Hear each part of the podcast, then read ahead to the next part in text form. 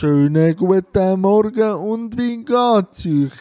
Ich habe gestern einfach ein bisschen für mich gamet, ein bisschen Basketball, ein bisschen auf den Last Dance mich vorbereitet. Das schaue ich auch heute.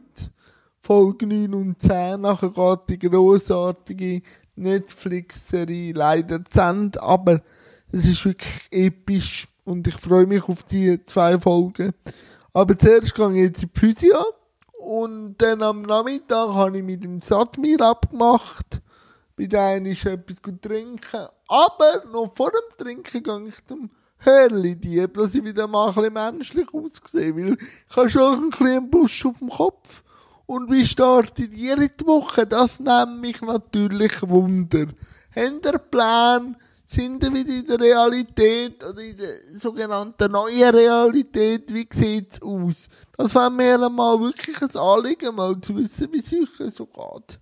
Mal, liebe Freunde, dann wünsche ich euch einen guten Wochenstart und bleibe gesund, bleibe fresh und bis morgen. Tschüss zusammen!